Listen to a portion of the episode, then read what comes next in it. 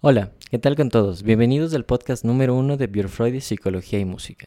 El día de hoy tenemos a Michelle Pernet, psicóloga clínica y psicóloga deportiva, para acompañarnos y discutir en torno a temas, por ejemplo, como eh, cómo se relaciona la psicología con el deporte, con la danza, con el movimiento en general, y también de esta manera cómo la música la integra y también se alimenta una de ella con otra también. ¿Qué tal Michelle? ¿Cómo has estado? Bienvenida. Hola David, muchísimas gracias por la invitación. Eh, me, presento con todos, soy Michelle Pernet, soy psicóloga clínica, psicóloga deportiva y terapeuta artística. Y me centro mucho en cómo estas tres disciplinas pueden ser solo una y tener una experiencia muy enriquecedora.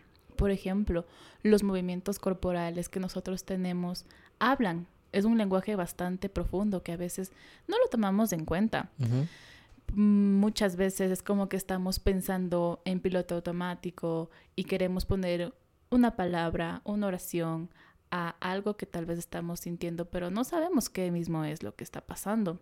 Nuestro cuerpo sí lo puede percibir, sí lo podemos incluso captar sensorialmente. Y la danza movimiento terapia, que es una técnica que a mí me gusta muchísimo emplear, nos ayuda para poder descubrir todo este tipo de cosas y de pensamientos profundos que tenemos nosotros, que a veces no podemos percibirlos de una forma un poco más explícita. Como una estupenda herramienta explorativa, digamos, y de, y de autoconocimiento también. Pero, eh, claro, también eh, lo que tú mencionabas, creo que también además de ser algo eh, muy explorativo y también autoconocimiento, es fundamentalmente expresivo, que es lo que decías tú en una parte, como que es un lenguaje también de alguna manera como como este lenguaje universal, también como la música, por ejemplo.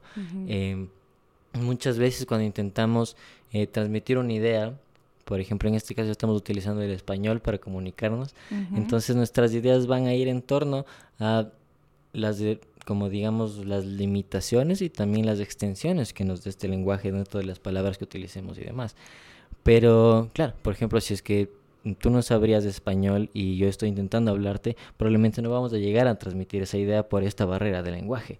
Pero, por ejemplo, con la música o en el caso de la danza, me imagino también, que trasciende, por ejemplo, estos preceptos de, de, lenguaje o ciertas formas de pensamiento estereotípicos que pueden haber en ciertas culturas y demás.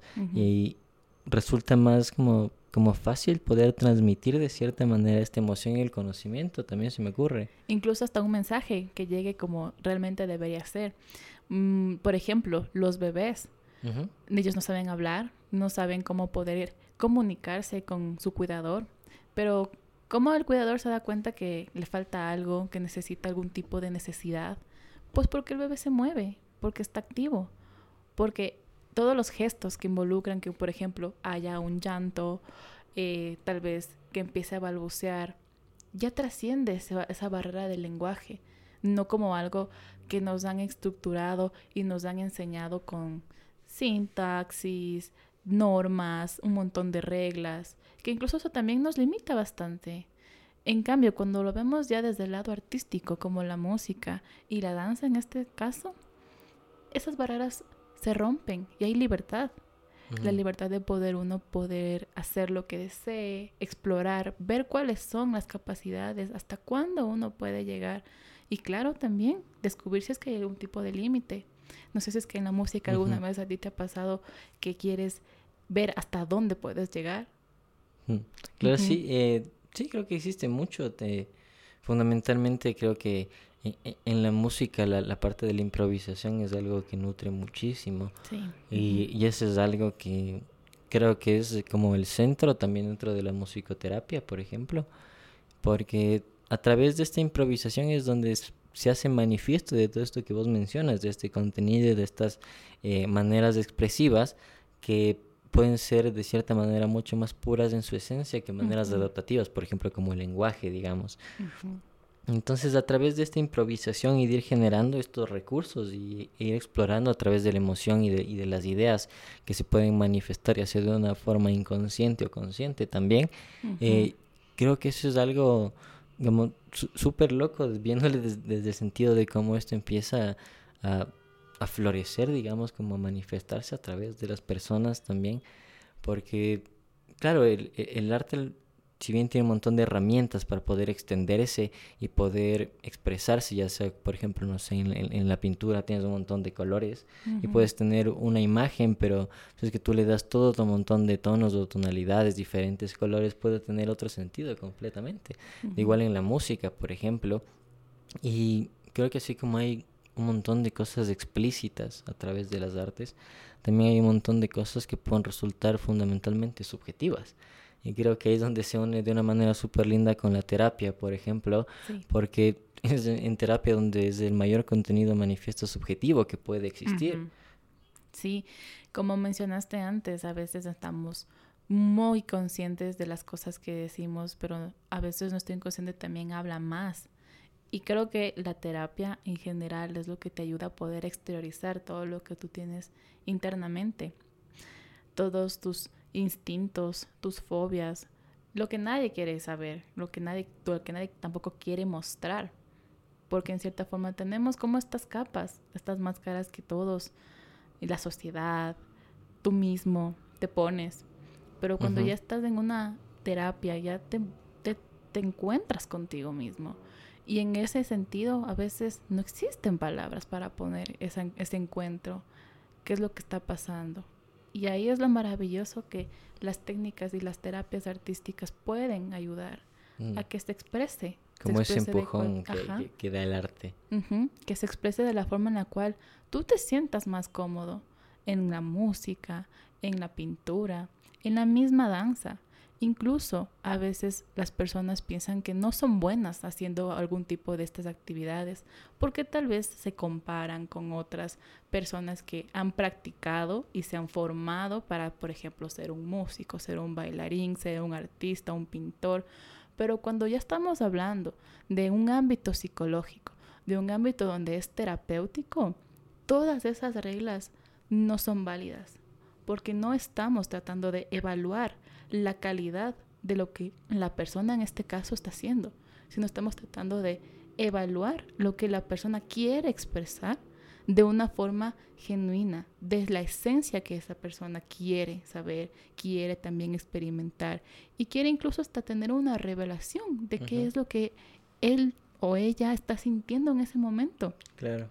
Y las artes te ayudan totalmente en eso y la terapia te da ese empujón de incluso tener la revelación una revelación que a veces son muy sorprendentes para nosotros.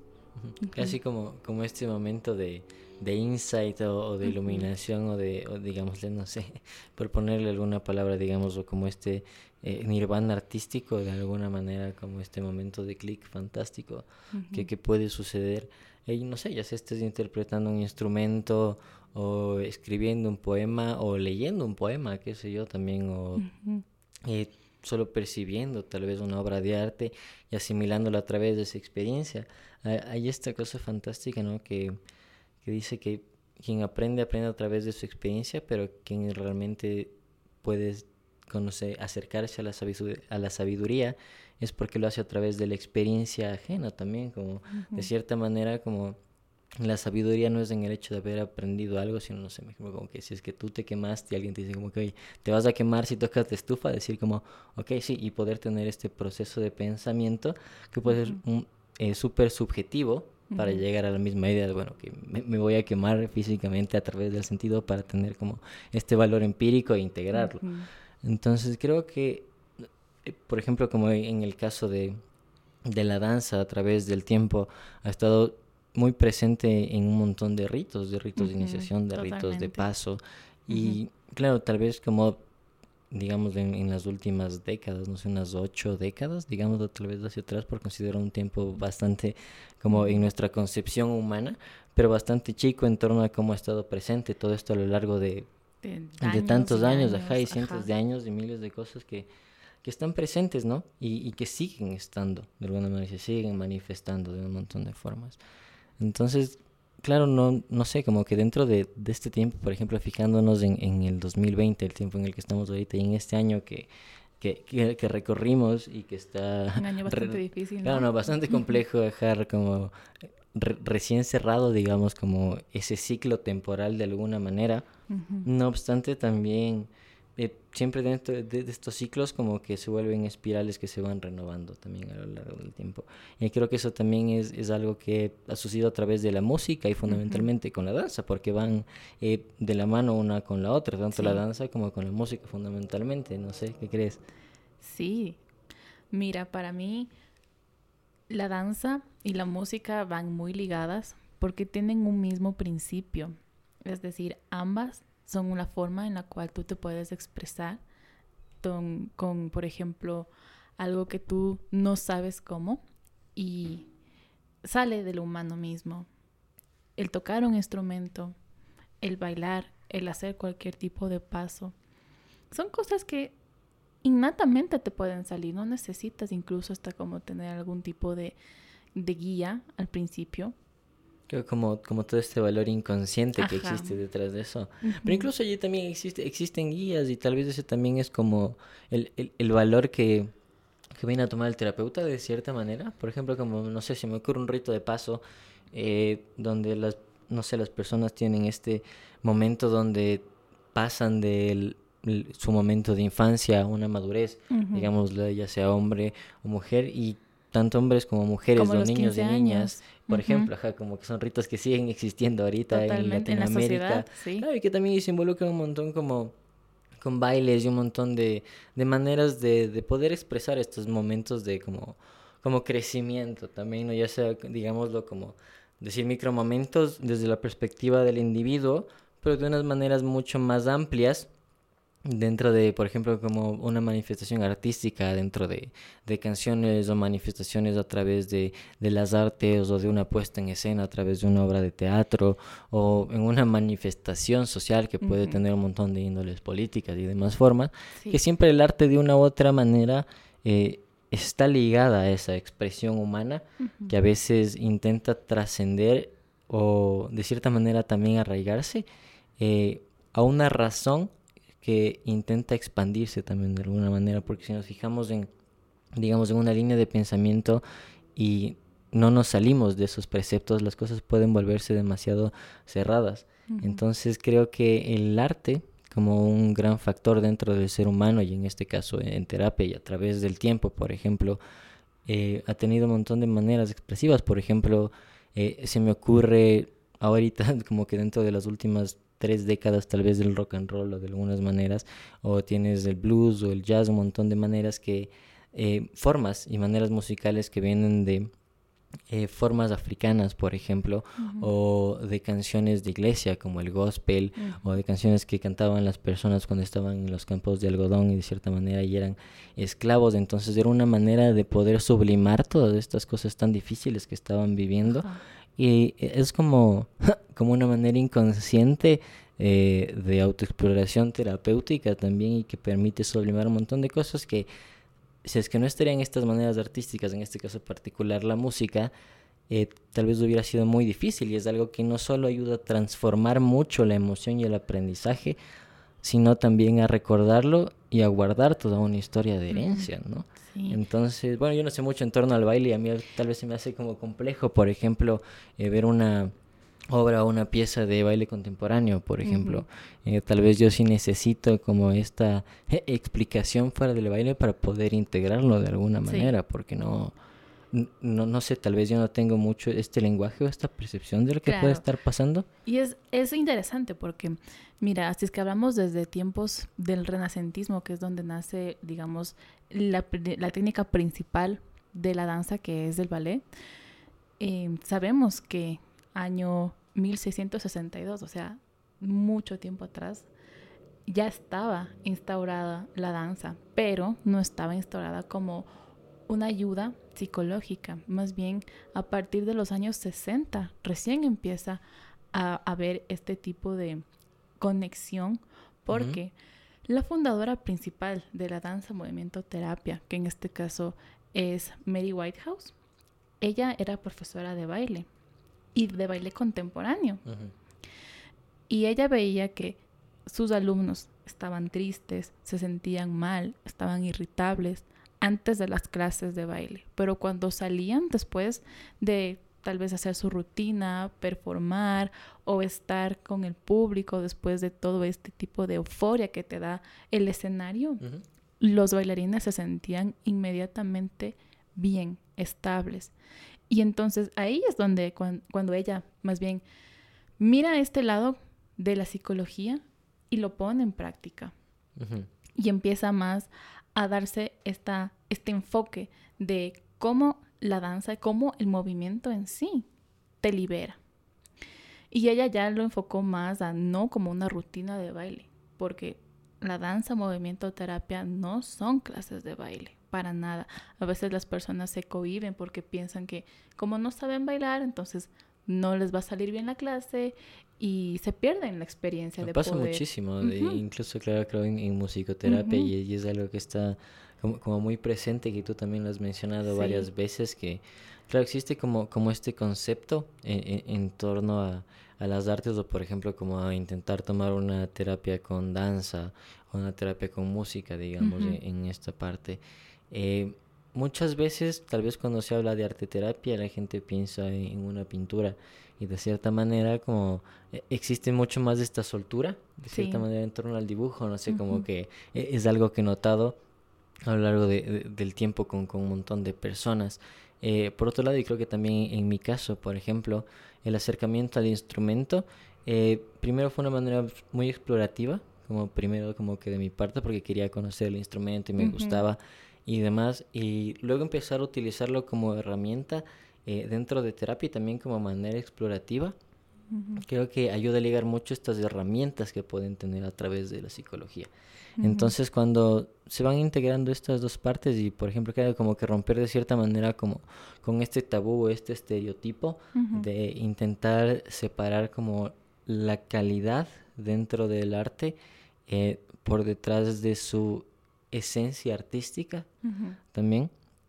Claro, ¿no? Porque e, existe muchas veces dentro del arte esta subjetividad y hay obras que pueden parecer particularmente hermosas y fantásticas para ciertas personas, mientras que para otras es como realmente no, mueve nada en absoluto. Entonces, ajá, más allá de ese... Es como lo que comentaste antes, de, por ejemplo, cuando tú miras una obra de contemporáneo y no sabes si es que entendiste el mensaje, si, es que, muchísimo. si es que lo que tal vez los bailarines hicieron tuvo algún sentido. Pero justamente eso es lo que, la experiencia propia, que tú tienes que explorarla.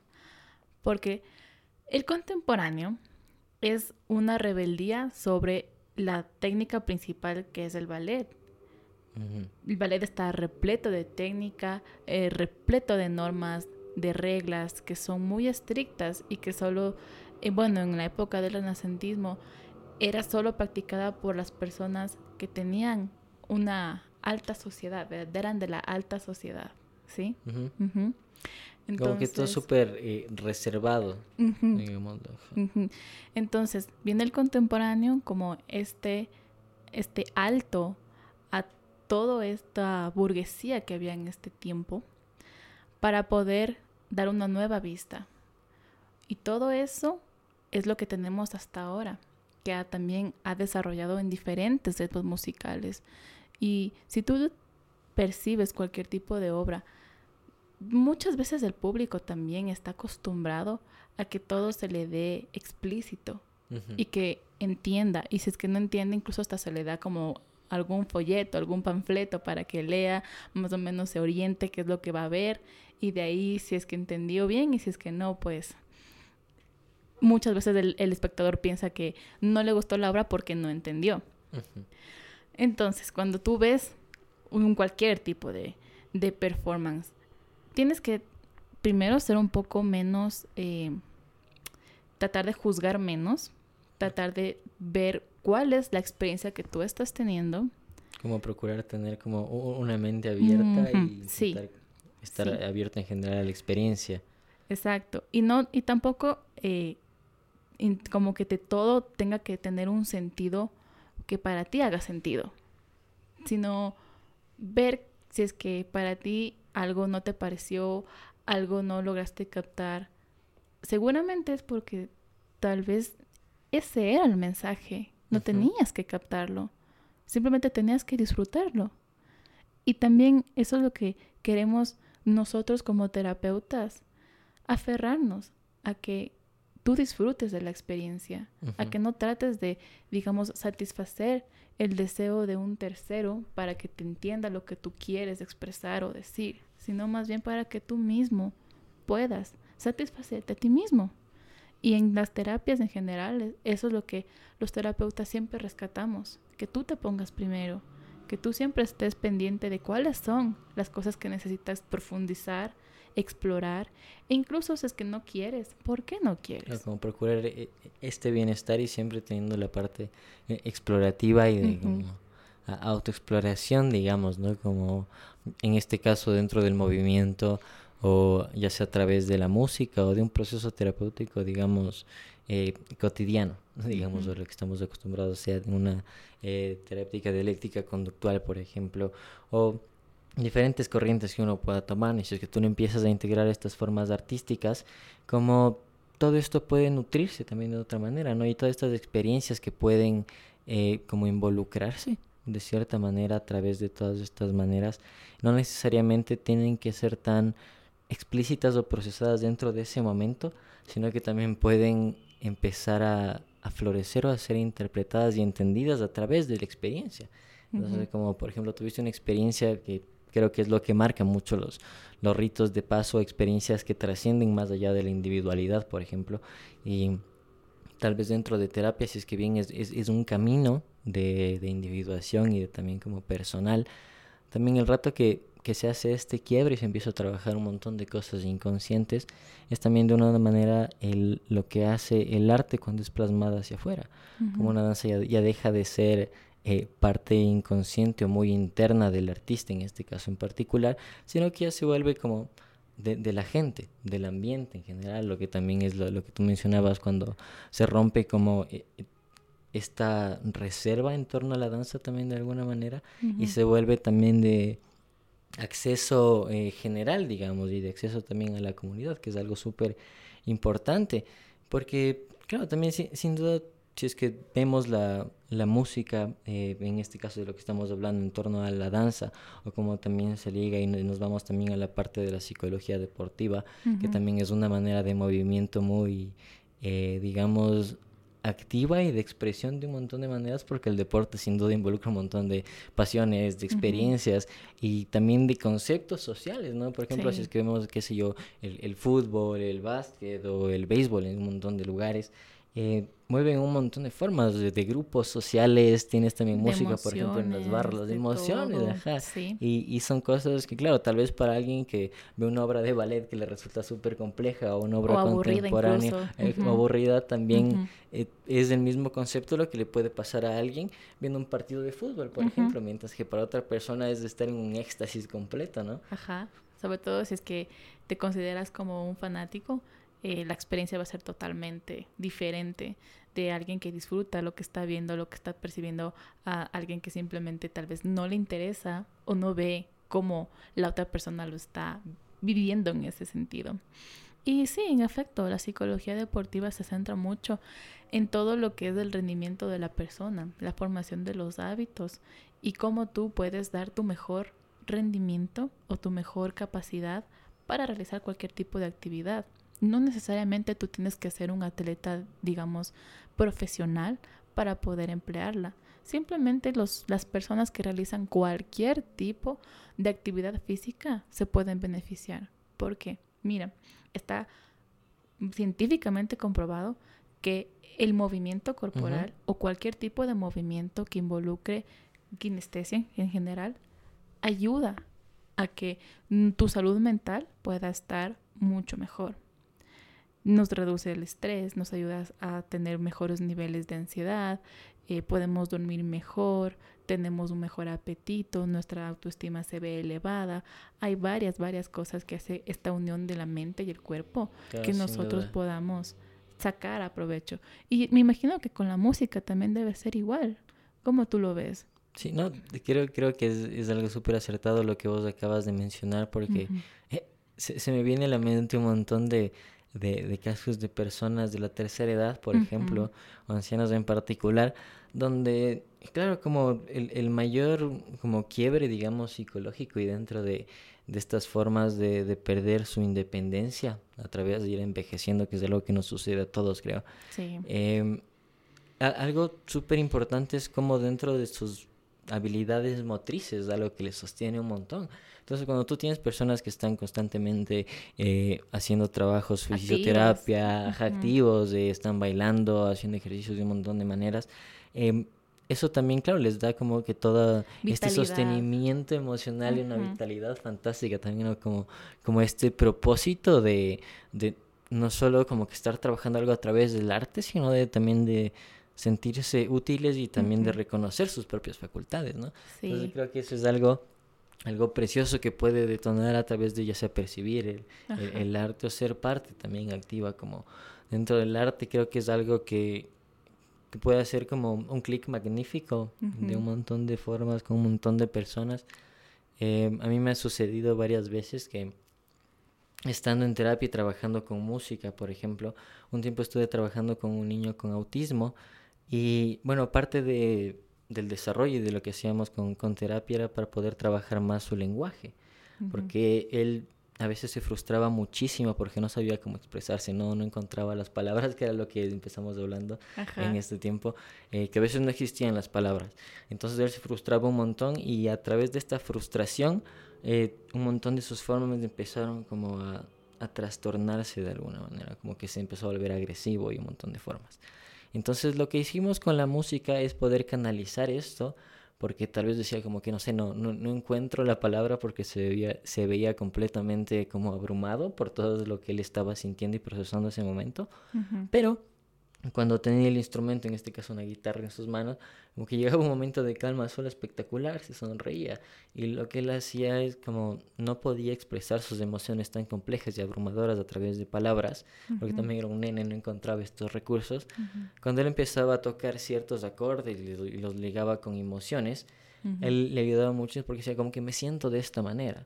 Entonces tal vez tocaba algún acorde que para él, era un montón de, de, frustración o de enojo y seguir explorando eso le ayudaba a que vaya ligando, bueno, como que este puede funcionar a través de este acorde y cómo te sientes y ya luego de haber como explotado esta emoción y dejar que se haya como regado de alguna manera, era mucho más sencillo intentar tomar este resto de recursos a través de la música como el lenguaje, las palabras y demás. ¿no? Y creo que eso es algo fantástico. Y me imagino tal vez con, con, las personas cuando empiezan a trabajar a través de, del movimiento, que, que, que, es lo que haces vos también cuando el, el movimiento deja de, de, ser como, como un quiebre mecánico en la dinámica y se vuelve algo mucho más fluido y natural. También es no, no sé, como un puente a otro montón de cosas con las personas. Eso es lo que te comentaba antes, que a veces nosotros mismos nos limitamos y no sabemos hasta dónde podemos llegar con la danza o bueno, en general con los movimientos cuando ya lo ves de una forma más terapéutica. Tú solamente puedes ver hasta dónde vas, hasta dónde tú mismo quieres ponerte esa barra. Y por ejemplo, con las personas de la tercera edad, ellos se limitan mucho por el simple hecho de ya ponerse en su mente que son tercera edad y que tal vez sí, en efecto pueden tener algún tipo de discapacidad o digamos limitación física debido a la edad, pero eso no les hace inútiles. Y eso también tenemos que tener bastante en cuenta. Ellos pueden seguir moviéndose, ellos pueden seguir, por ejemplo, ayudando a limpiar la casa, ayudando a tal vez traer algún tipo de compras eh, llevar fundas un poco con peso, subir gradas, pueden también hacer un poco de jardinería y todo eso involucra movimiento. Entonces ellos sí pueden lograr lo que se proponen, lo que, por ejemplo, un poquito de actividad física que sea ligera, pero que les ayude a conectarse con ellos mismos y en cierta forma también hacer que ellos se sientan vivos, porque también lo que sucede es que pueden deprimirse, pueden sentirse tristes porque ya no están acostumbrados o capaces de hacer lo que en un pasado podían hacer. Con, con, las mismas facultades físicas y demás. Exacto, entonces cuando tú ya involucras estos movimientos de una forma más consciente incluso, ya te puedes dar cuenta que en efecto estás conectando contigo mismo y que esto te puede beneficiar a ti, como dije antes, no solo porque estás haciendo el movimiento, sino también porque tú ya te sientes mejor contigo mismo. Como formas adaptativas. también, y creo que eso es súper interesante como, digamos, subrayar lo que vos acabas de decir, eh, fijándonos que también el, el movimiento, también de cierta manera, y cuando hablamos de terapia a través del movimiento, eh, no necesariamente estamos hablando únicamente de baile o de una u otra corriente de baile o tal vez eh, tener en la cabeza el concepto de bailoterapia y estar haciendo como una clase de pilates por ejemplo o spinning. que es, completamente erróneo. Que, que, es algo que, que si bien también son formas de poder trabajar el cuerpo eh, están alejadas del concepto de, de, dentro de lo que se habla dentro de terapia, ¿no? Entonces también como cuando eh, se empieza a ver de esta manera, lo que sucede también eh, se me ocurre mucho con la medicina, eh, con la medicina occidental, veámoslo como que dentro de esa manera. Eh, muchas veces las opiniones que, que, se pueden recibir del doctor de una u otra persona, hablando como que, por ejemplo, en, en, este caso de las personas de tercera edad, de quienes estamos hablando en este caso específico, como tener este acercamiento a la salud también eh, puede venir detrás de un montón de preceptos y de estereotipos, ¿no? Entonces también hay un montón de personas, y no solo de la tercera edad, que pueden estarse resistiendo a tomar cierto tipo de medicación que puede estarles sirviendo, ya sea en un ambiente de una eh, dolencia física o también que tengan que tomar medicina dentro de un ambiente psiquiátrico, por ejemplo. Se me ocurre. Entonces, claro, como que dentro de todo eh, este espectro tan grande de, de, lo que involucra la salud, también es un espectro gigantesco de todo lo que es la música y todo lo que es también el movimiento, que es, que es lo que tú mencionabas, como todas estas maneras adaptativas que se vuelven también a través del, del movimiento. Entonces, por, por ejemplo, saber eh, ciertos detalles, como lo que vos mencionas, tal vez como eh, tomar cierta conciencia eh, de lo que sucede. Por ejemplo, algo que yo utilizo mucho como un recurso en musicoterapia es tomar cierta atención a ciertos recursos dentro de lo que es. En este caso eh, se utiliza el oído particularmente para poder escuchar. Entonces, tal vez un ejercicio de memoria que se hace mucho es escuchar una, una canción o un tema, eh, digamos, tres veces al día durante toda una semana y cada momento que tú escuchas el tema, por ejemplo, la primera vez lo escuchas como un completo. Eh, la segunda vez escuchas únicamente la voz. Eh, la tercera vez escuchas eh, solo la batería o luego solo el bajo o las cuerdas o los vientos, dependiendo del tema que vos elijas. Entonces, a través de este ejercicio como de, de atención activa que, que, existe a través de esta estimulación sensorial particular de una música, también creo que es algo que se puede hacer mucho a través del movimiento. Eh, tal vez como tú mencionabas, del hecho de recoger bolsas cuando van a la, a la tienda o al súper o cualquier cosa la manera en que se levantan las bolsas, por ejemplo, tal vez como tener la conciencia, bueno, como que lo voy a levantar de las rodillas, no con la espalda, puede generar cambios súper fuertes. Más que, más que como que, por ejemplo, eh, utilizar diferente tipo de, fuerza, sí se puede hacer, pero algo que más se utiliza, por ejemplo, en la terapia es cómo recogerías las bolsas si es que estuvieras feliz o cómo recoges las bolsas si es que estás enojado. O sea, como tienes el movimiento a través de una emoción. Ajá, el movimiento sale completamente diferente. Oye, eso es súper es, cierto, ¿no? Porque creo que muchas veces, claro, yo, ahorita acabo de hacer un clic súper loco porque muchas veces tenemos movimientos que vos no te das cuenta y a veces generas este movimiento arraigado o a través de una emoción. Y es cuando lo haces otra vez, muchas veces en los momentos de frustración o enojo, es cuando más accidentes suceden, porque los movimientos resultan muy toscos o no medidos. No son tan racionales, digamos, sino son más pasionales. Eh, oye, wow. Sí, qué intenso, es súper cierto. Sí, qué loco. ¿Y, y, cómo, trabajas eso, por ejemplo, dentro de una terapia de movimiento o a través, por ejemplo, en, el deporte, ¿no? ya, ya viéndolo desde la parte de, de la danza y demás, y, y, el deporte como una parte de la cotidianidad. Hay un montón de personas que juegan deportes porque les fascina, simplemente solo como que es algo que les gusta y es parte de su cotidianidad y es algo que, que les puede ayudar muchísimo a mantener también esta salud, ¿no?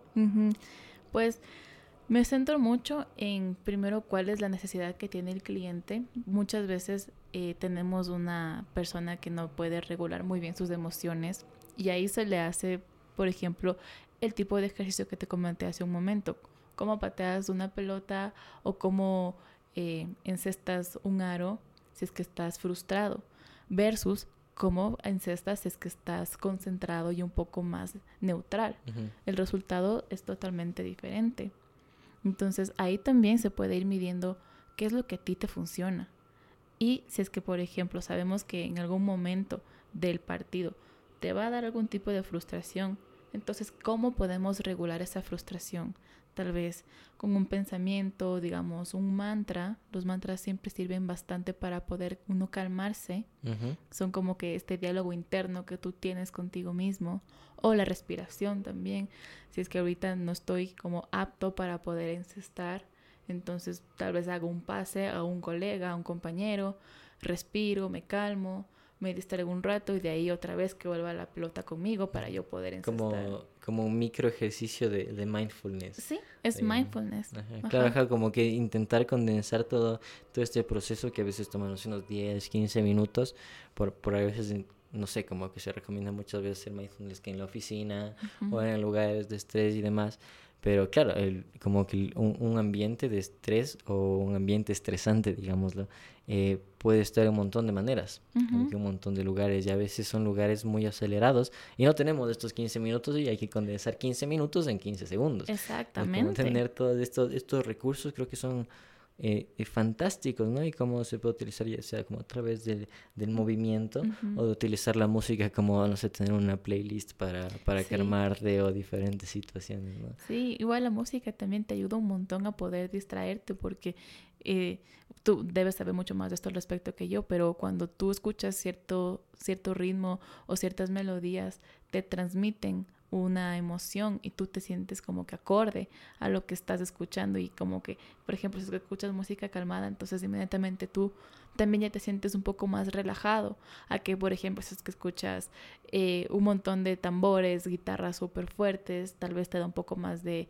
euforia o te pones un poco más incluso fúrico. Y eso también me parece demasiado interesante y por eso creo que tú también tienes que ver cómo estas, estos ritmos musicales te pueden ayudar a ti a controlarte y a regularte. Pero supongo que tú debes saber muchísimo más al respecto de eso que yo. Sí, creo que, que todos somos un misterio particularmente a través de eso también, ¿no? Creo que el, el, baile también como una expresión humana también está cargada de un montón de, de misterios en general, de un montón de matices.